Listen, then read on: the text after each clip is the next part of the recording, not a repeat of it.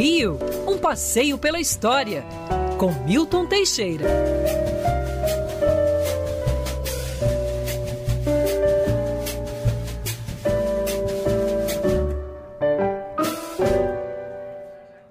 Grande professor Milton Teixeira, bom dia para você, tudo bem, professor? Bom dia, Rodolfo. Bom dia, Agatha. Bom dia, ouvintes. Sejam bem-vindos. Professor, é um patrimônio do Rio de Janeiro. Professor conhece o Rio de Janeiro na palma da mão. Quer ver? O nosso ouvinte, o Renato Santana, né? Isso, Renato Miranda. Ouvinte, Miranda, desculpa, Renato. Renato Miranda. Ele mandou uma mensagem, professor, e queria que você contasse um pouquinho da história do Catumbi. O bairro do Catumbi, ele fica ali quase bem na entrada do túnel Santa Bárbara, quem está indo em direção, né, a Laranjeiras. Tem bem ali do lado, na entrada do túnel, aquele cemitério, é o cemitério do Catumbi. Faz margem com Santa Teresa, né?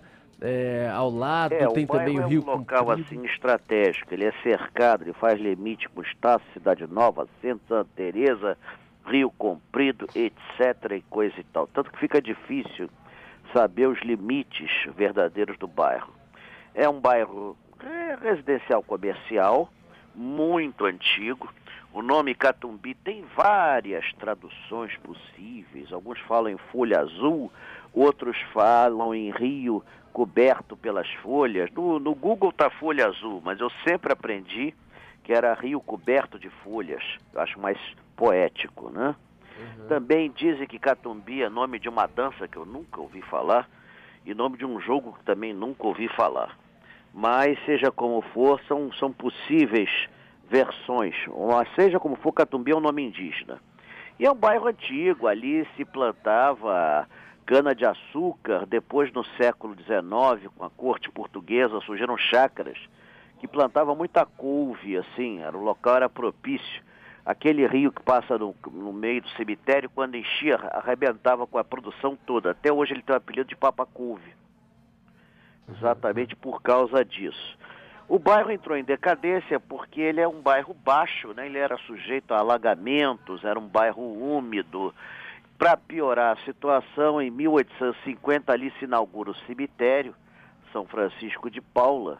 Apesar de ser um cemitério de elite, é, aquilo também expulsou muita gente, né? Então a nobreza toda, tinha barão, tinha duque morando no Catumbi, caramba, duque de Palmela, amigo de, do Dom Pedro I, esse, todo esse pessoal pulou fora é, por essa época, quando o, o cemitério foi implantado. Para piorar, no século XX, o estado da Guanabara decidiu que o Catumbi devia deixar de existir. Aí resolveram botar um viaduto, botaram o túnel Santa Bárbara, botaram o viaduto São Sebastião, e a ideia era botar o bairro inteiro abaixo, substituído por arranha-céus residenciais.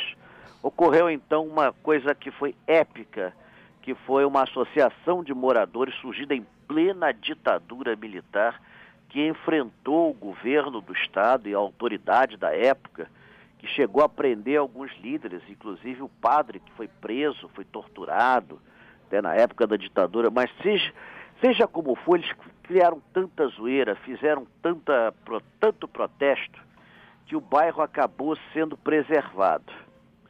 Tinha até órgãos de mídia apoiando a destruição do Catumbi, e hoje o bairro, em grande parte, é tombado.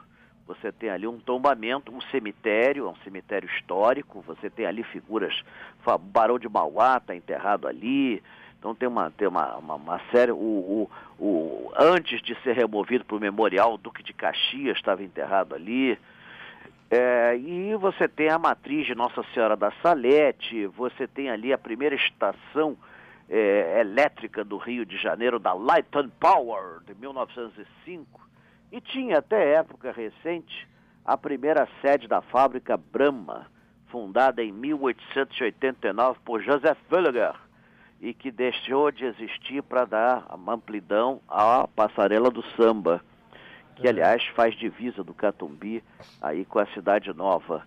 Então é um bairro com muita história, muita coisa interessante. Ainda tem algumas casas antigas, bonitas. Aquilo na Europa estaria tudo preservado, com flores na janela, teriam ali uh, restaurantes e tudo mais, mas é, sinceramente você tem outras áreas nobres da cidade, antigas, que estão também abandonadas. O Catumbi é um bom exemplo disso. Assim, é. Para piorar, você tem a questão da criminalidade. Ali você tinha o presídio, que foi o primeiro, primeira casa de correção e detenção da América Latina, fundada em 1850. Depois tiveram as comunidades que aumentaram a violência, botaram o PP, mas não adiantou grande coisa. Então é, é, é talvez o maior problema que a população enfrenta é a violência urbana hoje em dia. Sem dúvida. Professor, e para finalizar, temos um outro assunto também que foi é, trazido para a nossa pauta. Nós falamos a propósito daquele Museu da Imagem e do Som, que não termina de ser construído na Praia de Copacabana. É lamentável, né? Lamentável. Tiraram a help lá, compraram o terreno, tinha uma promessa de um, de um baita museu ali, a coisa não caminha. Agora o Witzel lá, já afastado, disse que ia retomar, não teve retorno. Como é que está a situação do Museu da Imagem e do Som e também contar um pouco da história. Afinal, temos hoje ainda o Museu da Imagem e do Som, é, não aquele que não foi entregue, né?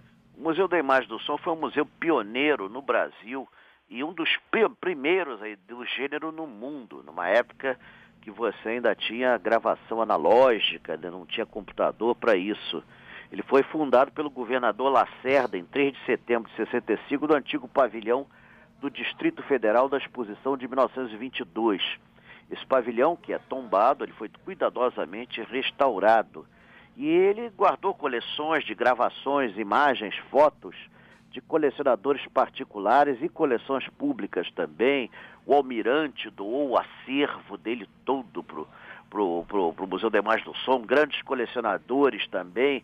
E o presidente, o primeiro presidente, que foi o maior incentivador, o Ricardo Cravo Albim, transformou o museu num centro de reunião, onde eram lançados livros, discos, é, filmes. Ele, ele, realmente transformou aquilo num, num museu para o século XXI. O museu se expandiu pela Lapa, né? tem, um, tem um casarão na Lapa, mas ele era muito pequeno para o acervo. Então decidiu-se, no início do século XXI, fazer uh, essa, essa, essa sede em Copacabana. Uh, e era para ficar pronta em 2014, foi feita a concorrência, venceu um escritório norte-americano e o escritório norte-americano se baseou no designer de Copacabana, o prédio ia ter boate no subsolo, ia ter no térreo uma área dedicada ao bom humor carioca, ia ter um andar dedicado a Carmen Miranda, ia se extinguir o Museu Carmen Miranda. Mas a obra parou em 2014, em fevereiro de 2014, e não teve solução de continuidade, apesar de 75% da obra estar pronta. Caramba! Olha bem, 75%, precisa só de 25%. Não ficou pronta nem para a Copa do Mundo, não ficou pronta para as Olimpíadas, só se for para a próxima Copa do Mundo no Brasil. Tá triste aquilo, for, tá né? triste, porque é uma pena. É um prédio bonito, é um prédio caríssimo, que usa materiais é, muito caros, né? Você tem grandes extensões de paredes de vidro temperado que são importados e aquilo está literalmente abandonado, está parado. Tá mesmo, não sai, não, não sai daquela situação. E do ponto mais nobre de Copacabana, no posto 5, você não tem ideia de como foi difícil obter aquele terreno que aquele terreno, acredite se quiser, onde está hoje o Museu da Imagem do Som, antes da Help era uma casa, a mulher quando morreu doou ao Vaticano. Uhum, Passou é mesmo? 30 anos com a prefeitura negociando com o Vaticano para a compra daquele terreno. Não, foi uma, foi uma luta para depois ficar essa obra parada aí. Uma pena, uma casa de cultura, mas você sabe o que está acontecendo com os museus do Rio, né? É, tá tudo pegando é. fogo, desabando, caindo aos pedaços largados, né? É Professor querido Milton Teixeira, obrigado mais uma vez pela sua coluna maravilhosa. Não, Até semana que vem, que vem nós temos passeio virtual, não esquece não. Opa! Passeio beleza, virtual hein? pela Band. É, até prova em contrário, o tema escolhido vão ser as praias da cidade. Pensando no verão, aí tudo mais, ninguém fala muito de história das praias, então eu resolvi botar a história da praia. e eu creio que vai fazer sucesso. E semana à distância, quem quiser se inscrever tem o telefone 98577 9908. 98577 9908. A criação do Rio de Janeiro, são quatro aulas. E é assim, né? Não dá para fazer aula presencial mais. É. Nós estamos num mundo, mesmo com a vacinação, não há provas de que nós venhamos tão cedo a ter aquela vida que tínhamos Isso. até o início de 2020. Então vamos ter que nos submeter a essas mudanças e vamos ter que fazer tudo à distância. Por enquanto, tá os passeios virtuais estão no topo, né? Estão, estão. E aí é o seguinte, vamos com o que temos, né? Vamos ah, em sim. frente, que é o que é. a gente tem para o momento, né? Temos é o que, que temos para hoje. O ser humano sobreviveu a outras catástrofes, vai sobreviver a essa também. Vamos ter que mudar.